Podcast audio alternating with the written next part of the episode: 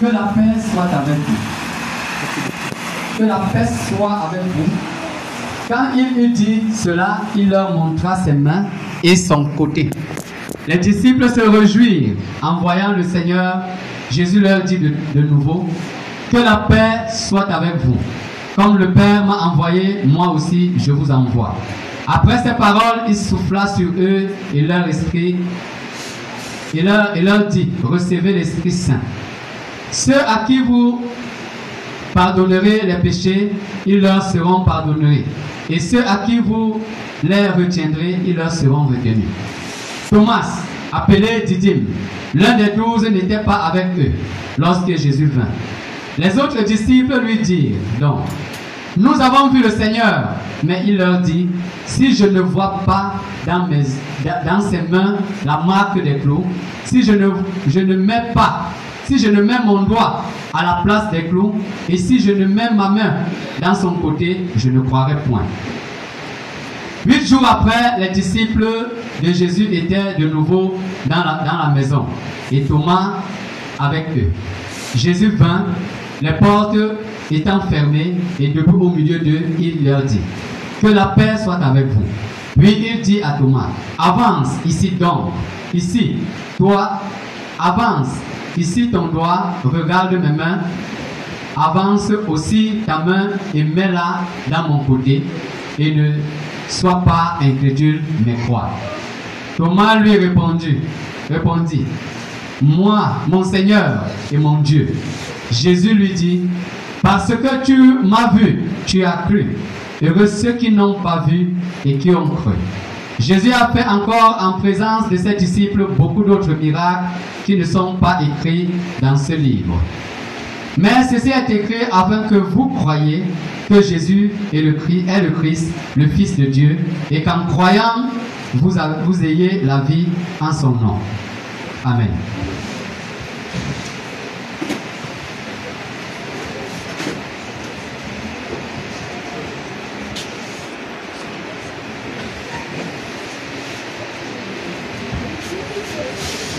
Nous remercions le frère Paul pour cette lecture. Et juste pour euh, rappeler le principe, bénis sont déjà ceux qui ont lu ces deux chapitres avant. Mais pour ceux qui ont écouté cette lecture, suite à cette lecture, est-ce qu'il y a des commentaires? Est-ce qu'il y a des versets ou des passages qui vous ont peut-être frappé, que vous avez envie de partager Est-ce qu'il y a des questions sur lesquelles on peut apporter des éclaircissements? Oui. Frère euh, Elvis, je commence par toi.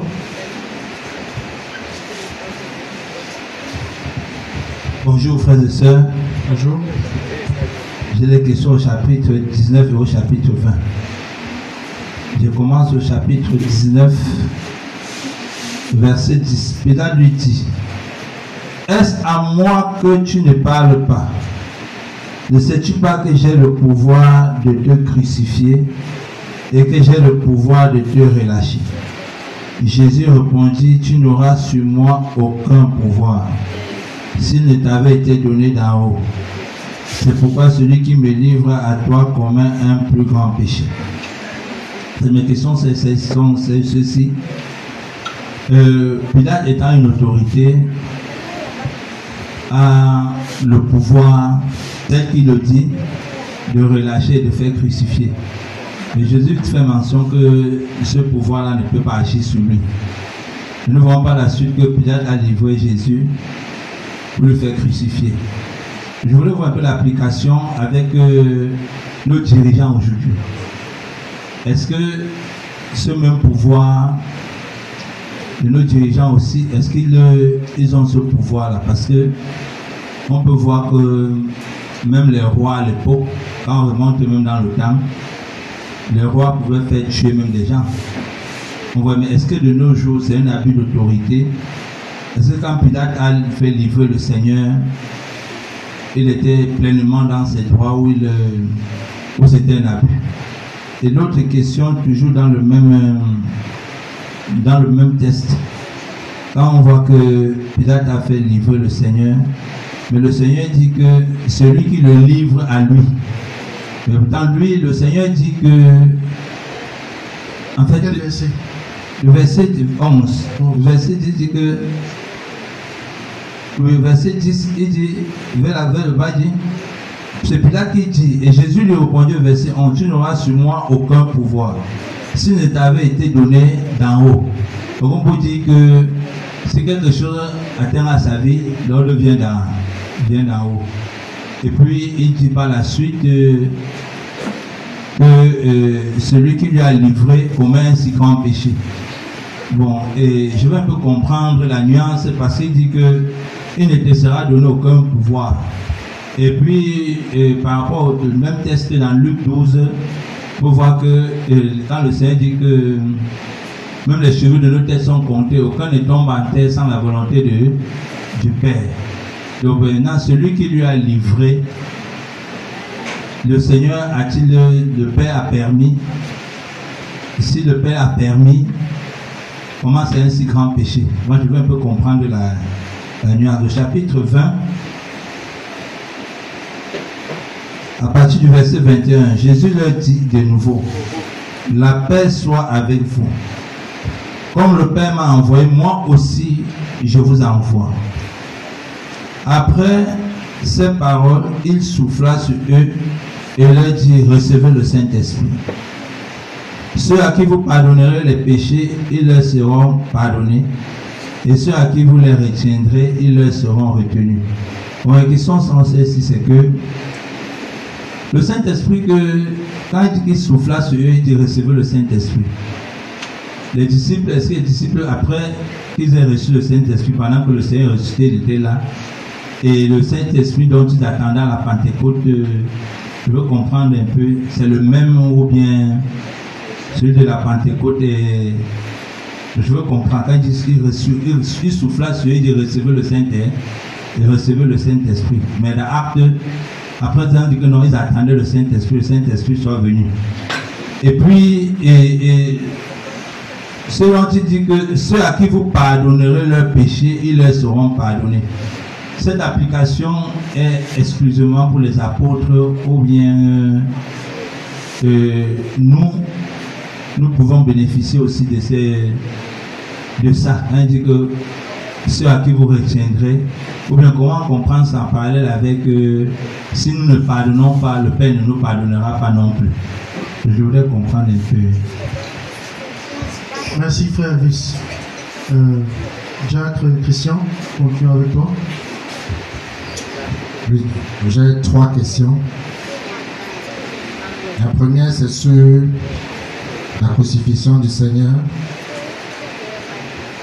Quel, verset? Justement, ça sort un peu du texte, mais je suis dedans. La Bible dit que le Père a pris plaisir de voir mourir le Fils.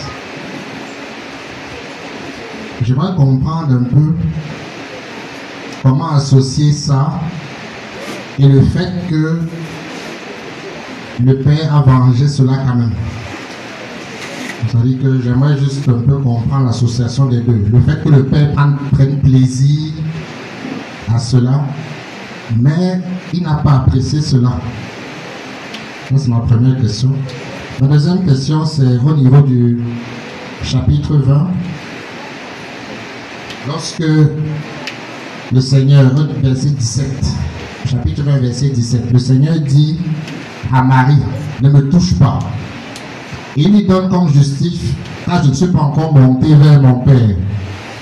Par contre, où j'aimerais comprendre, c'est que au verset 27, avec Thomas, il dit touche, il dit mets, mets la main dans mon côté, mais il n'était pas encore monté. Donc j'aimerais comprendre pourquoi, quand c'est Marie, il dit ne touche pas, mais en fait, par rapport au justif qui est donné, puisque avec Thomas, n'est pas encore monté. Ma troisième question, c'est au niveau du chapitre 19, le verset 11 du frère Elvis. Il dit Tu n'aurais sur moi aucun pouvoir s'il n'était été donné d'en haut. C'est pourquoi celui qui me livre à toi commet un plus grand péché. C'est la dernière phrase. les derniers mots, un plus grand péché. Mais nous savons que il n'y a pas de hiérarchie. J'aimerais juste savoir si euh, au niveau des péchés, on doit comprendre qu'il y a des péchés plus graves, ou bien parce que c'est le Seigneur, ou bien de manière générale. Est-ce qu'il y a quand même des péchés plus... Parce qu'on sait qu'il n'y a pas. On avait expliqué une fois ici que les péchés qu'on commet contre notre propre corps ont des conséquences plus graves. Mais ici, ce qui gêne un peu, c'est qu'ils ont l'impression qu'il y a des péchés Oh, est-ce que c'est Caïphe qui a exagéré, Judas, ou bien est-ce que, qu'est-ce qu'il faut comprendre? Merci, Jacques Christian. Oui, sœur Malice. Bonjour à tous. Je vais revenir sur le, les versets 22 et 23 du chapitre 20. Ceux à qui vous pardonnerez les péchés seront pardonnés et ceux à qui vous les retiendrez, ils seront retenus. Euh, je voudrais qu'on explique le ils leur seront retenus. Ça veut dire que ces péchés-là ne seront pas pardonnés. Et est-ce que aujourd'hui ça s'applique? Est-ce que ça peut s'appliquer à nous? En ce sens, il y a des, péchés pour lesquels on n'obtient pas le pardon. Non, je ne comprends pas. la deuxième question. Est-ce qu'il y a des péchés euh, à la suite de ce verset? Ceux à qui vous pardonnerez les péchés, ils leur seront pardonnés. Et ceux à qui vous les retiendrez, ils leur seront retenus. Comment ça s'applique à nous aujourd'hui? Parce que comme le, frère Elvis l'a dit, pour que nous puissions être pardonnés, il faut que nous aussi nous pardonnions. comment comprendre ce verset-là, tel qu'il a été écrit là, et comment ça s'applique à nous Et où, si ça s'applique à nous aujourd'hui si ça s'applique, comment ça s'applique Ok. Une question en deux. Euh, Frère on continue avec toi.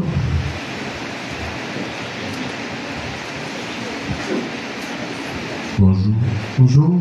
Bon, j'avais une question et en même temps un partage dans Jean 20. Dans Jean Jean 20. À partir du verset 24, ça va jusqu'au verset 29. Euh, en fait, là où Thomas dit que s'il ne voit pas, s'il ne touche pas, euh, là au, verset 29, au verset 27, pardon, on dit les portes étant fermées, Jésus leur a apparu en disant la paix soit avec vous. De toucher les parties dont il parlait. Et quand Thomas disait que s'il ne voit pas, s'il ne touche pas, le Seigneur Jésus n'était pas là. Il était à ses disciples. Donc ils étaient ensemble en train de causer. Et quand le, Jésus, pardon, quand le Seigneur Jésus apparaît, il lui dit de toucher précisément les parties dont il a parlé. On dit c'est huit jours après. Donc, et entre-temps, l'Écriture ne nous pas que les disciples ont rencontré le Seigneur Jésus pour lui dire ce que Thomas a dit. Alors, nous voyons ici la divinité de Jésus. Il avait déjà entendu ce que Thomas avait dit. Quand il se présente à Thomas, il se présente comme quelqu'un qui a suivi tout le discours. Et il lui dit de toucher. On voit encore là l'omniprésence du Seigneur Jésus. Ma question, c'est au niveau de... Quand on dit les portes étant fermées, il est apparu au verset 29, euh, au verset 26, voilà, par 26, on dit les portes étant fermées. Donc, le Seigneur est apparu sans passer par la porte. Donc, ça veut dire qu'il a traversé, entre guillemets, la porte. Donc, or, le corps du Seigneur Jésus avant celui qu'on a mené à la croix, ne, présente pas ces facultés-là. Euh, mais le corps, après la résurrection, n'a pas besoin de passer par la porte. Le corps apparaît une fois. ma question, c'est de savoir, est-ce que le corps glorifié des enfants de Dieu dont on parle, la Bible dit que nous aurons de nouveaux corps, est-ce que cette faculté C'est-à-dire que le, temps et l'espace, la matière n'a plus d'influence. Est-ce que cette faculté nous sera aussi imputée? C'est-à-dire que nous pourrons, après avoir euh, reçu, comme le Seigneur, ne pas avoir besoin de passer par les portes, de pouvoir transcender le temps et l'espace. Merci.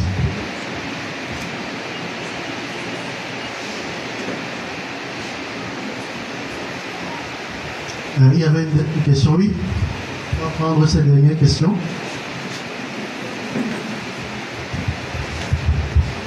Bonjour frères et sœurs. Bonjour.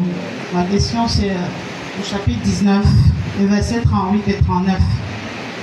Au verset 38, il est écrit Après cela, Joseph d'Arimathée, qui était disciple de Jésus, mais en secret. En fait, ce que je veux savoir, c'est pourquoi est-ce qu'on parle de ce Joseph d'Arimathée? Est-ce que être disciple de Jésus en secret, est-ce que c'est quelque chose de bien? Et euh, lorsqu'on dit ici qu'il allait demander à Pilate, je peux imaginer que c'était quelqu'un qui avait une certaine hauteur, qui avait une certaine autorité dans, cet environnement-là. Est-ce pour dire que euh, lorsqu'on est un peu grand, on peut servir Dieu à la maison. Est-ce que c'est pas pour essayer de décourager les gens qui ont un peu d'argent à venir en communauté? Euh, Verset 39. Je veux savoir pourquoi on parle de Nicodème? On dit qui auparavant était allé de nuit vers Jésus? Je ne sais pas s'il y a un verset qui dit qu'après il était devenu enfant de Dieu je, ne, comprends vraiment pas. C'est pour dire quoi exactement? Pourquoi, pourquoi est-ce qu'on parle de cette personne? Est-ce qu'il y a quelque chose qui, est-ce que, est-ce qu'il y a quelque chose qui se cache derrière? Merci. Merci, monsieur. Ah oui, Jacques Chopin.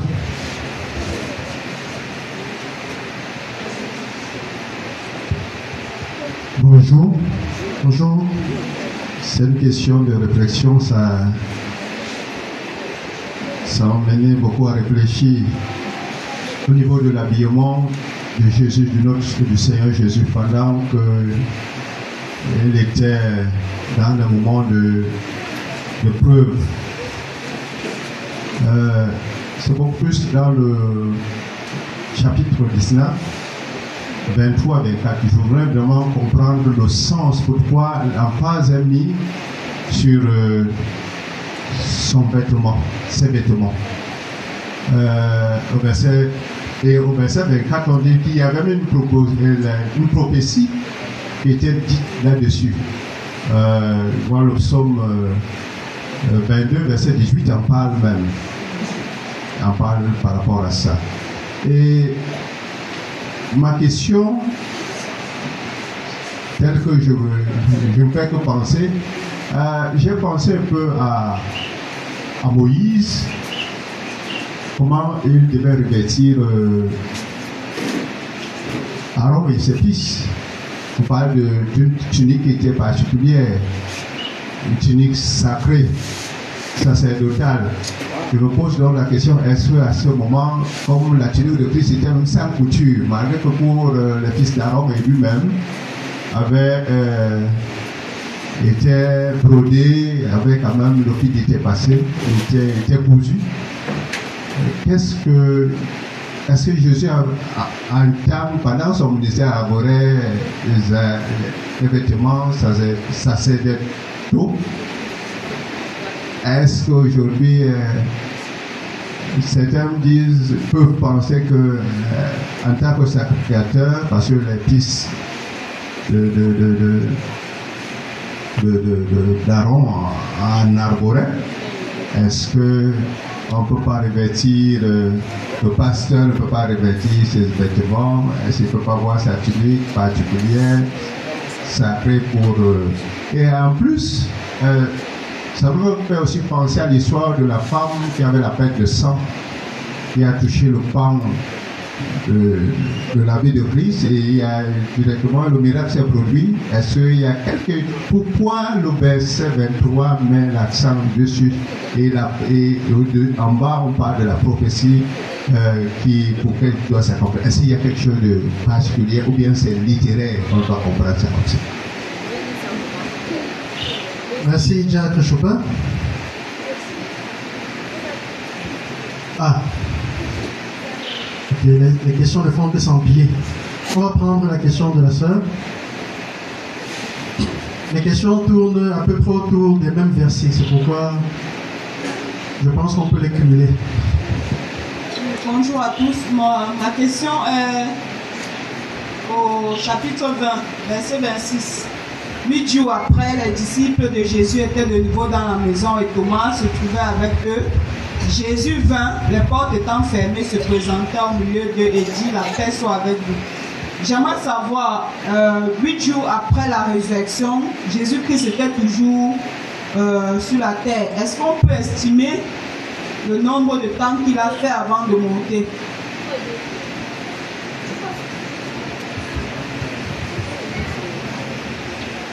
Donc combien de temps Jésus a dit la résurrection avant de monter au ciel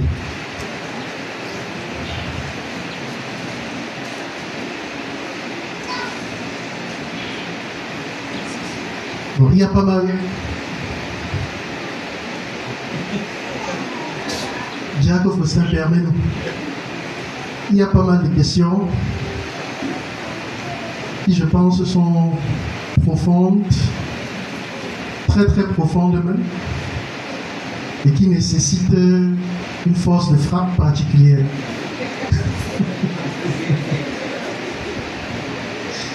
Donc, je vais prendre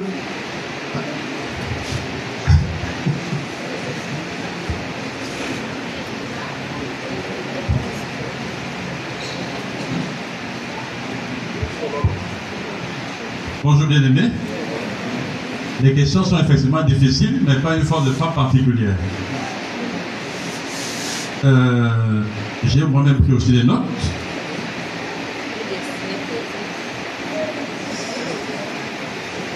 Je voudrais commencer par euh, la question du diacre Chopin.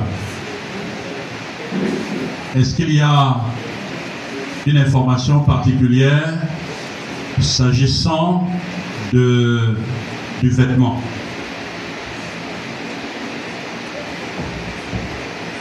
Information particulière, oui.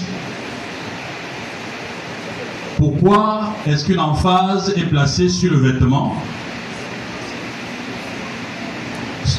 Juste à cause de la prophétie. Il n'y a rien d'autre. La robe sans couture du Seigneur Jésus-Christ, c'était une robe qui manifestait simplement son caractère débonnaire, c'est-à-dire son dépouillement. C'est un vêtement qu'il a porté pendant tout son ministère sur cette terre. Il était toujours habillé comme le débonnaire, c'est-à-dire l'homme humilié, l'homme de douleur. Mais une chose qui m'a fait rire dans ta question, c'est quand tu as demandé est-ce qu'on ne pourrait pas trouver dans cela une application pour nous? Ce qui est amusant, c'est que si on nous demandait de nous habiller aujourd'hui comme Jésus. L'accepterions-nous?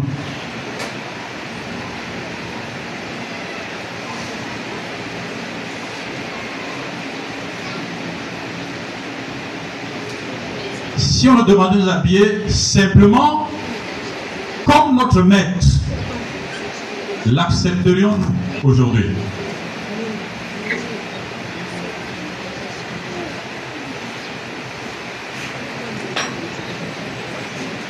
Parce que le fait que la femme atteinte une perte de sang ait touché le vêtement et ait été guérie, quelqu'un a même dit quelque part, pas dans un livre, c'est un pasteur qui enseigne ça à ses membres. Il a dit que sa tunique, sa toge est sacrée. Et que dans un village, quelqu'un avait volé la toge d'un homme de Dieu et il est devenu fou. Il faut comprendre qu'il est en train de dire que la toge a un certain pouvoir. Est-ce que le fait que la femme ait touché le vêtement du Seigneur conférait à ce vêtement une puissance de guérison? Auquel cas, est-ce que les mouchoirs agités par les apôtres dans Actes avaient des pouvoirs de guérison C'est évident que non. Ce n'est pas le cas. Donc, l'emphase est mise sur ce vêtement en particulier parce que il devait aboutir à cette conclusion afin que la prophétie soit accomplie. 19, je crois que c'est 23 à 24. Les soldats, après avoir crucifié Jésus, prirent ses vêtements et ils en firent quatre parts, une part pour chaque soldat. Ils prirent aussi sa tunique qui était sans couture, d'un seul tissu depuis le haut jusqu'en bas. Ils dirent, entre, ils dirent entre eux, ne la déchirons pas, mais que le sort désigne celui à qui elle sera. C'était afin que s'accomplisse l'écriture. Ils se sont partagés mes vêtements et ils ont tiré au sort ma tunique. Voilà ce que firent les soldats. Donc l'emphase en question permet simplement de décrire concrètement comment la prophétie s'est accomplie. En décrivant même la discussion entre les soldats. Parce que la prophétie avait dit, ils se sont partagés mes vêtements et ils ont tiré au sort ma robe. Mais elle n'a pas dit comment ça se ferait concrètement. Et donc là, il nous explique simplement comment ça s'est concrètement réalisé. L'une des questions qui s'impose ici, c'est le lien entre la réalisation de ce que Dieu dit et la parole de Dieu. Je touche là à la prédication du diable ce matin. Entre ce que Dieu nous commande de faire et les situations d'application, il faut avoir les commandements avec nous bien assimilés pour savoir comment ça va se réaliser. Le même commandement ne se réalise pas de la même manière ou dans les mêmes situations pour tous les hommes, pour les enfants de Dieu. Donc c'est le grand enjeu de ce rappel? Le frère Arnaud ensuite a posé une question concernant le corps du Seigneur après sa résurrection. Et est-ce que nous aussi, nous aurons les mêmes propriétés après la résurrection? C'est ça la question. Mais la réponse est oui.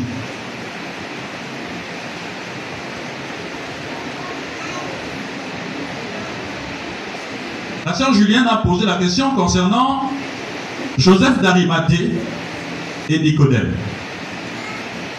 Pourquoi parle-t-on de Joseph d'Arimathée et apparemment il serait une personnalité? C'est vrai. C'était un homme riche. Il était disciple en secret. Est-ce que cela justifie que on peut être que les hommes riches ne doivent pas venir en communauté ou dans les assemblées et peuvent être disciples en secret Non. Pourquoi fait-on mention à Nicodème? En réalité, les deux noms apparaissent avec le même regard. Joseph est venu voir, est venu, était disciple en secret. Nicodème est allé voir Jésus de nuit. Et aujourd'hui, à la fin du livre de Jean, ils apparaissent publiquement.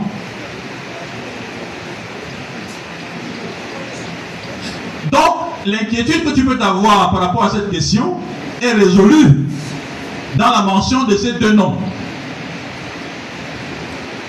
Si même on est disciple de Jésus-Christ en secret, on ne peut pas le rester indéfiniment. Des circonstances nous obligeront à nous exposer pour sa cause. Sinon, nous ne sommes pas ses disciples. Et c'est le cas pour ces deux-là. Quand c'est dit comme ça, ça peut sembler assez facile pour nous au 21e siècle et à Douala au Cameroun, dans un pays où parler de Jésus est facile. Mais il faut savoir que pour Joseph d'Arimathée, aller demander le corps d'un brigand, parce que votre Seigneur est votre Sauveur, notre Sauveur et notre Seigneur, il est à nos yeux plus élevé que tout et tous. Mais à leurs yeux, c'est un voleur. C'est un perturbateur. C'est quelqu'un qui n'est pas fréquentable. Ce n'est pas quelqu'un où tu peux associer ton nom. Je ne sais pas si vous représentez un peu la situation quand vous entendez qu'on promène un homme dans toute la ville avec une croix pour aller à Golgotha le crucifier et tu viens demander son corps. Il a été insulté pendant trois jours partout. Et toi, de ta position de riche, tu viens demander son corps pour le mettre dans une sépulture. Et Nicodème, qui est docteur de la loi, sacrificateur, membre du Sanhédrin, vient également là-bas porter des aromates. Ces hommes-là, par cet acte, ont démontré qu'ils étaient prêts à être exclus des synagogues, exclus de la vie publique, pour s'associer à ce voleur qu'on partait crucifié hors du camp.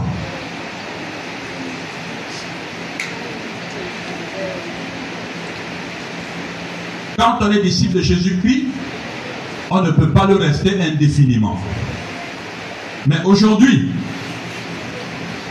vous avez des enfants de Dieu au 21e siècle à Douala au Cameroun et ici dans cette salle qui ont honte de Jésus-Christ.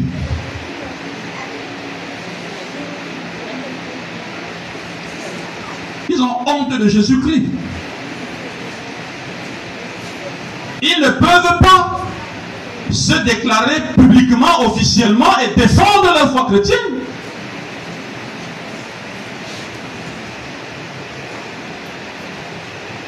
La vraie honte de Jésus-Christ, c'est quand on préfère pécher au lieu de lui obéir. On préfère faire ce que tout le monde apprécie et ne pas se retrouver minoritaire. Ce n'est pas ce que Nicodème et Joseph ont fait ici.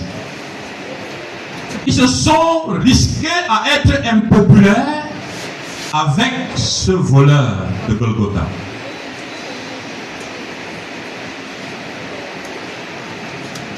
Est-ce que vous voulez continuer avec ce voleur, vous aussi? Jusqu'à Dieu te bénisse, frère. Est-ce que vous voulez être impopulaire sur cette terre pour ce voleur de Golgotha C'est là la vraie question. Je me souviens qu'un jour, j'ai déjà partagé ça ici à plusieurs reprises, quand j'étais un jeune étudiant, c'était déjà comme maintenant. Quand il y avait des débats serrés, on venait me chercher. Et je me souviens que ce jour-là, j'étais en train de ma Bible, et une sœur arrive. Je vous donne même son nom, elle s'appelle Christelle Tanga, ça va apparaître sur les enregistrements. Son mari est ici à Daïdo, il est directeur de GS Consulting, c'est aussi un enfant de Dieu. Elle débarque, elle cogne. Jardin, Jardin, Jardin. Viens, s'il te plaît, il y a une discussion en haut là, viens. Et je monte, il y avait un bouddhiste, il y avait des gens qui étaient là et on a commencé à discuter. Le bouddhiste était d'abord moral, il parlait bien de Jésus et toutes ces choses-là. Quand l'évangile a commencé à tonner, elle a sollicité, il m'a regardé et il m'a dit, mais tu parles même de quoi exactement? Tu me parles d'un bandit! Il dit, mais tout à l'heure, tu étais en train de parler bien de bandit, non? Donc la vérité commence à sortir. Écoute bien, mon cher ami, ce bandit, c'est mon sauveur et c'est mon Seigneur.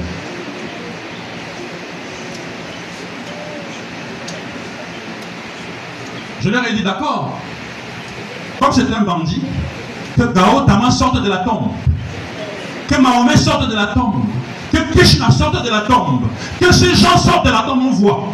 Notre voleur est sorti de la tombe. Donc ce ne sont pas effectivement des choses euh, assez simples. J'espère que ça aide un peu ça, Julien? On ne peut pas rester indéfiniment serviteur de Jésus-Christ en secret. Ce n'est pas possible.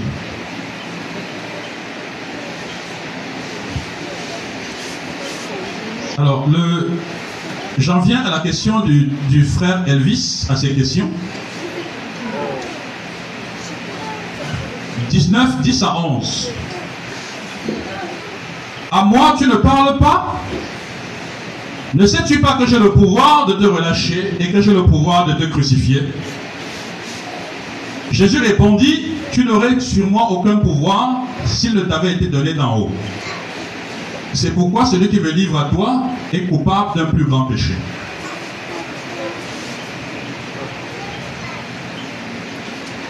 En fait, la question que tu as posée, c'est est-ce que les dirigeants de ce monde ont un pouvoir semblable sur, on peuvent se prévaloir d'un tel pouvoir sur les hommes et sur les enfants de Dieu? Quoi c'est ça La réponse est oui. Et Jésus le confirme. Jésus ne dit pas que ce pouvoir ne peut pas agir sur lui. Il dit à Pilate simplement que je vais dire ça comme au quartier. Il dit, petit frère, baisse un peu le temps. Tu prends ton travail trop au sérieux. Le pouvoir que tu as là, on t'a aussi donné. C'est parce qu'on t'a donné que tu étais devant moi. Tu n'aurais pas ce pouvoir si on ne pas donné. Je lui dit en fait. Pour dire que les pouvoirs des chefs d'État, les pouvoirs de tous ces responsables, les préfets, les gouverneurs, les hommes en tenue, toutes ces choses-là, ce sont des autorités déléguées. C'est Dieu qui leur donne ce pouvoir. Ou alors c'est Dieu qui leur a donné ce pouvoir.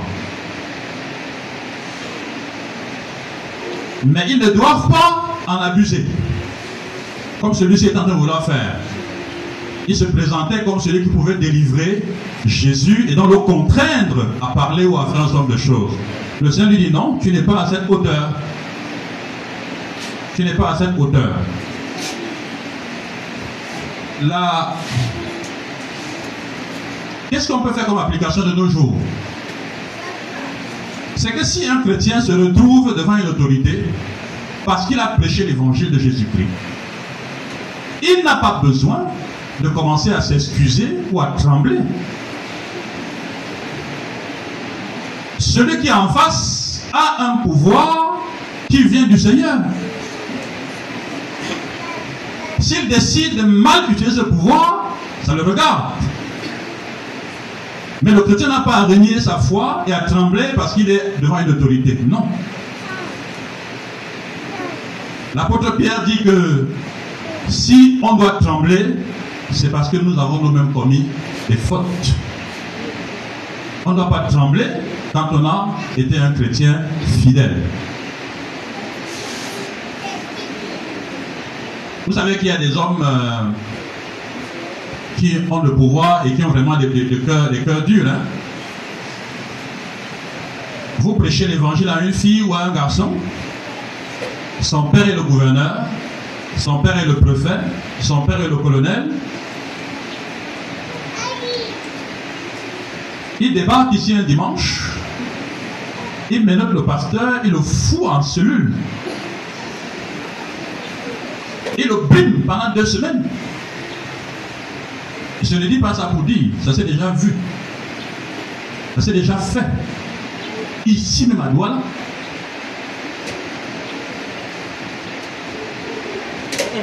Il y a un pasteur qui a fui Garoua.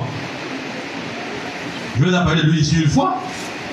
Parce qu'il a prêché à la femme du gouverneur de l'époque, Bounoukou Aounai, qui a cru au Seigneur. Dès que la femme s'est convertie au Seigneur, le gouverneur a cherché ce pasteur toute la nuit. Le monsieur a déménagé sa famille en pleine nuit, il a fui pour aller s'installer avec toi. Pour dire que les gens peuvent abuser de leur pouvoir comme ça. Et à la, fin de compte, qui a fait crucifier le Seigneur Jésus-Christ C'est lui. Usant de ce pouvoir. Est-ce qu'il a bien utilisé ce pouvoir? On va voir tout. Il y a une question qui parle de ça plus bas. C'est même ta question. Pilate était-il dans ses droits en faisant crucifier le Seigneur Jésus-Christ? Non. Euh, oui. 19, 10 à... Je dire quelque part plus bas. Il dit, je ne trouve aucun motif de le condamner. C'est lui-même Pilate qui dit ça. Je ne trouve aucun motif de condamnation pour Jésus-Christ. Mais pourquoi l'a-t-il condamné Quand on condamne quelqu'un sur la base, sur une base qui n'est pas légale, est-ce qu'il est dans ses droits? Il n'est pas dans ses droits. C'est un abus. Et il a fait parler la loi dans ce sens-là.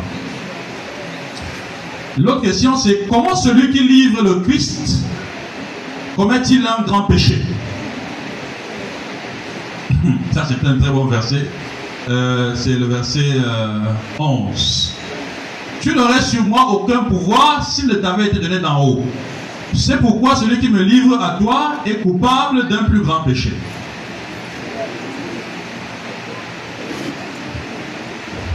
Je voudrais vous dire ça dans, dans la version originale, ça dit ceci. Celui qui me livre à toi un plus grand péché.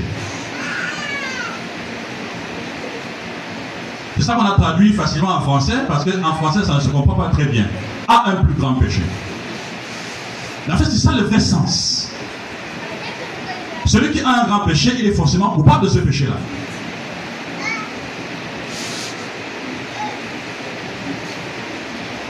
Maintenant, on va, on, va, on va déficeler un peu pour bien comprendre l'idée et vous allez voir pourquoi c'est un grand péché.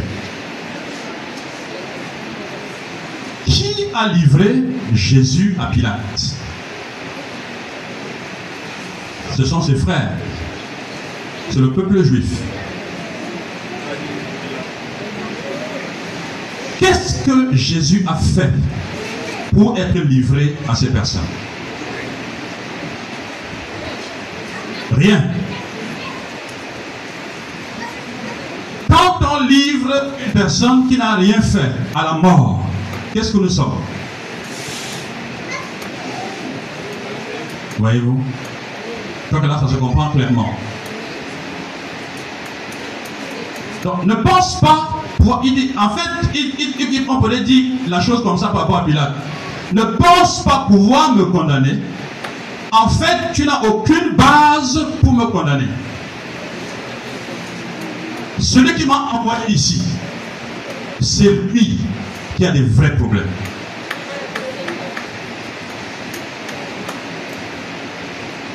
Je, veux donner une image par rapport à ce qu'il avait dit dans son ministère, le Seigneur Jésus-Christ. Il a dit que si quelqu'un est en scandale à l'un de ces petits qui croient en moi, il vaudrait pour lui, mieux pour lui, qu'on lui mette une meule, c'est-à-dire la pierre à écraser.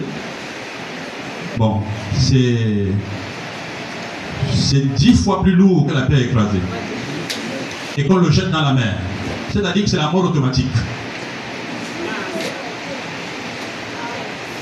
En réalité, voilà, un peu l'idée qu'il a par rapport aux juifs qui l'ont envoyé vers ces personnes-là.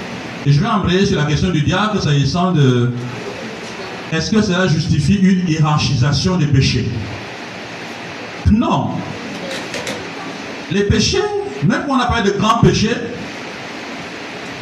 le fait avec le peuple juif, c'est que ils commettent une erreur monumentale. Parce qu'en en envoyant le Fils unique de cette manière à la croix, c'est la plus grosse bêtise que ce peuple ait pu commettre dans son existence. Ils ont rejeté exactement la raison d'être de leur de cette, de cette, de cette nation. Israël a été créé pour Jésus-Christ, par Jésus-Christ, pour accueillir Jésus-Christ. Et quand Jésus arrive, il le pousse de façon honteuse entre les mains des païens, des non-juifs, pour être crucifié. Vu de cette manière-là, Jésus leur dit, ils commettent un plus grand péché. Ils ont un plus grand péché. Ils ont une grande culpabilité. La punition historique qui va suivre jusqu'à aujourd'hui, ce peuple est profondément mais complètement dispersé sur la planète. C'est la raison de ça.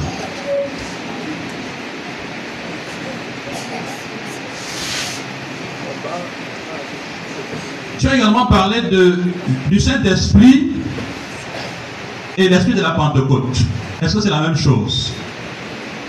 Oui. C'est le même esprit.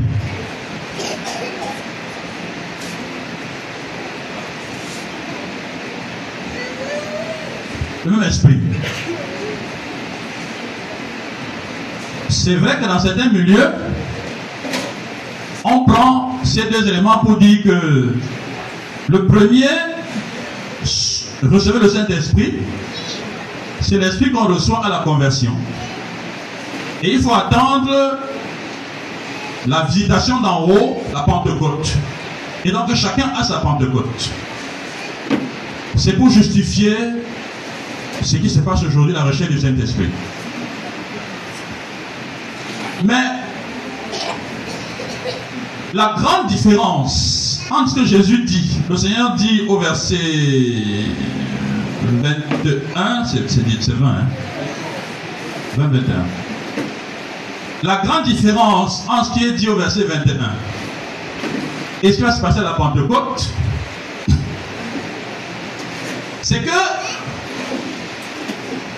il leur donne, je vais dire ça simplement pour que tout le monde comprenne bien, il leur donne la force de comprendre ce qu'il faut faire avant la venue officielle de l'Esprit. Parce que là, à ce moment-ci, entre ce moment et la Pentecôte, il n'y a pas beaucoup de jours. Il n'y a pas beaucoup de mois. Et donc, vous allez voir par la suite, en acte 1, ils vont s'organiser, ils vont lire la parole, ils vont comprendre la parole, ils vont même savoir qu'il faut remplacer Judas, ils vont se... Tous ces arrangements qu'ils sont en train de faire sont en réalité une intelligence que leur donne l'Esprit. Il leur a ouvert l'intelligence pour qu'ils comprennent ce qu'il faut faire pendant ce laps de temps en attendant la venue officielle. Donc je veux dire que ici, en Jean, ce n'est pas encore la venue officielle de l'Esprit. C'est une capacitation qui leur est faite comme c'était fait dans l'Ancien Testament. Mais en acte 2, c'est la descente officielle du Saint-Esprit sur la terre. J'espère que ça aide quand même. Si vous ne voyez pas les choses de cette manière-là, il y aura toujours beaucoup de confusion. Acte 2, ce n'est pas l'Esprit qui descend sur quelqu'un en particulier pour repartir. Il vient sur la terre en remplacement du Seigneur Jésus-Christ qui s'en va. Il est le deuxième, il est le défenseur. Le deuxième consolateur, si vous voulez, Jésus est le premier consolateur. Donc il vient rester avec les croyants. Il vient être dans les croyants. Ce qui n'était pas possible dans l'Ancien Testament. Donc, 20-23. Toujours. En fait, tomber cette histoire.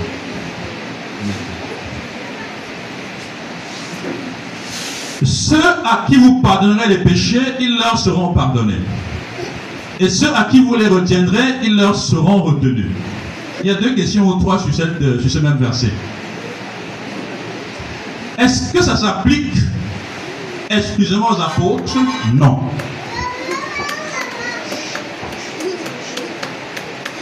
Est-ce que ça s'applique à nous également? Oui.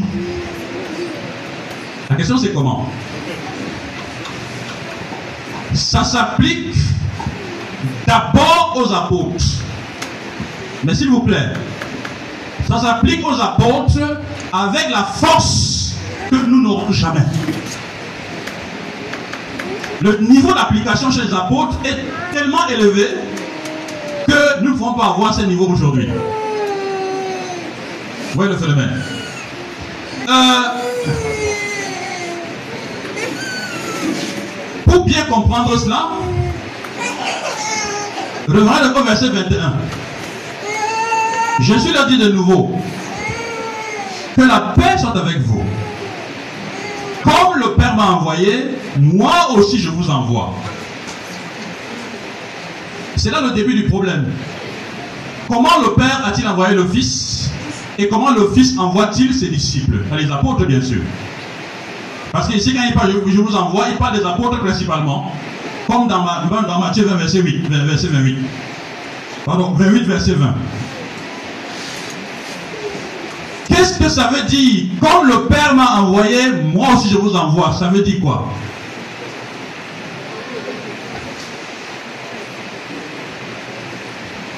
Jésus a vécu avant de prendre un corps physique. Nous sommes d'accord?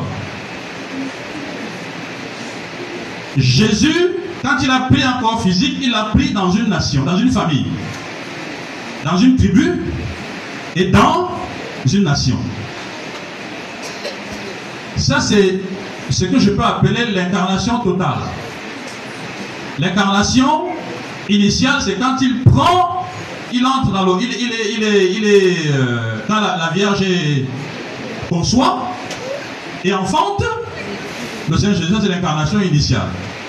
Mais cette incarnation, automatiquement, le place dans une famille, dans une tribu d'Israël et en Israël.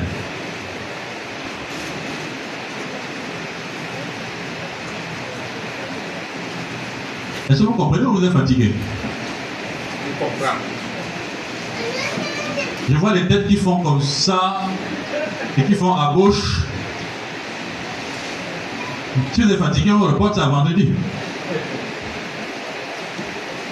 Eh bien,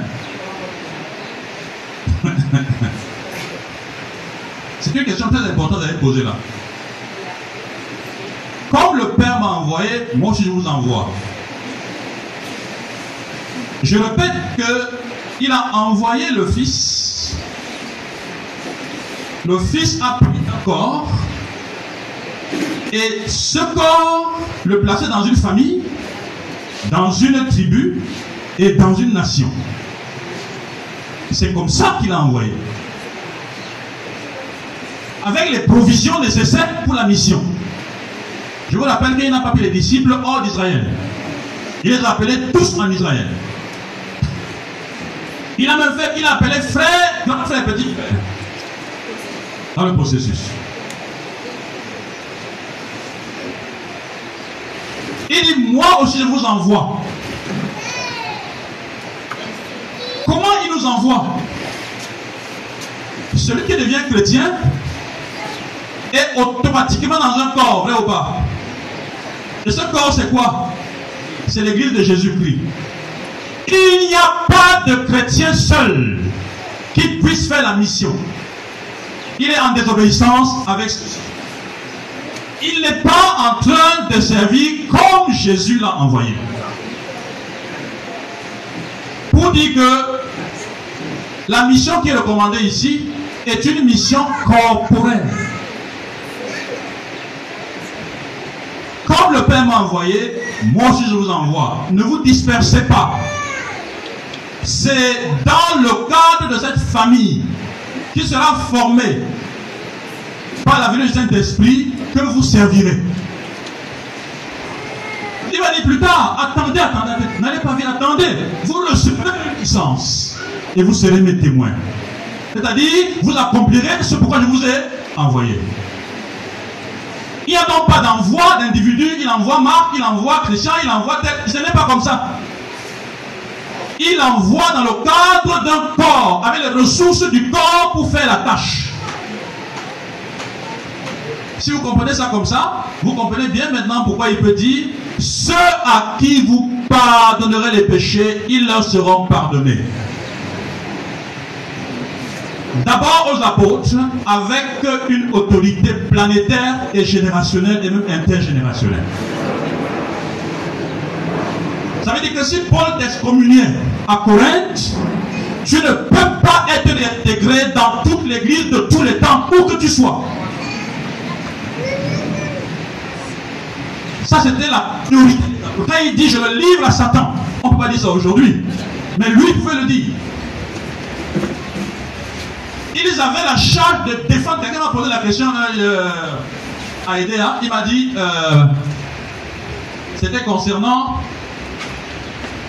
Le verset reviendra.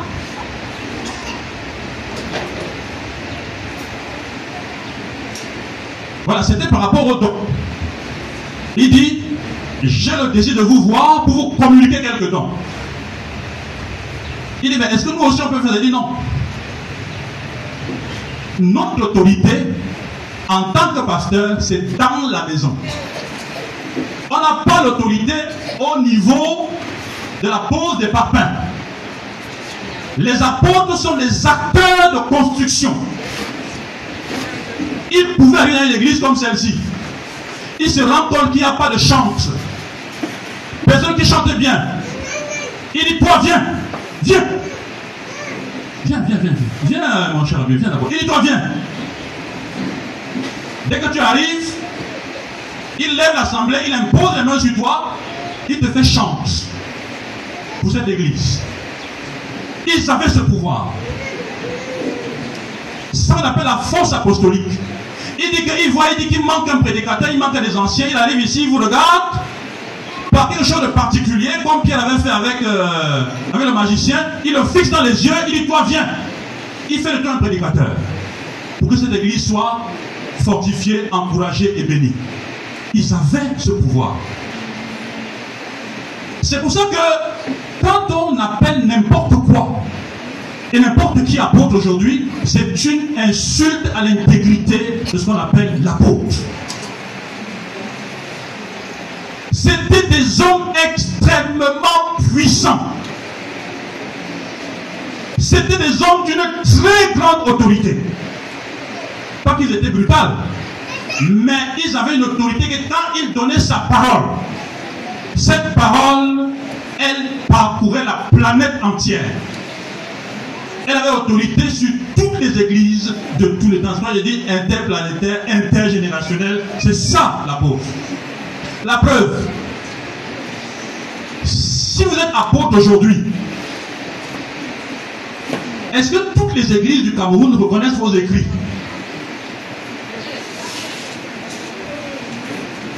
Mais j'ai la joie de vous annoncer que du pôle nord au pôle sud, de l'Occident à l'Orient, dès qu'on ouvre la Bible, personne ne conteste Jean.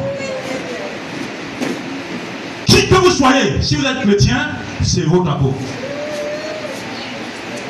Et de génération en génération, c'est l'apôtre Jean. Pas des individus qui ont l'autorité sur un territoire particulier. On dit qu'ils sont apôtres parce qu'ils ont implanté 10 communautés. Implanter même 100 communautés ou même 600 communautés, vous n'êtes pas apôtre. C'est un missionnaire qui a beaucoup de succès. Pas apôtre. Je voulais relever ce point pour que vous compreniez la force de l'apostolat. Maintenant, comme la mission est faite dans un corps, lorsque les apôtres ne sont plus, qu'est-ce qui remplace l'autorité apostolique dans l'église? C'est l'autorité scripturaire. L'autorité du pasteur est basée non seulement sur l'office, mais également sur les écritures.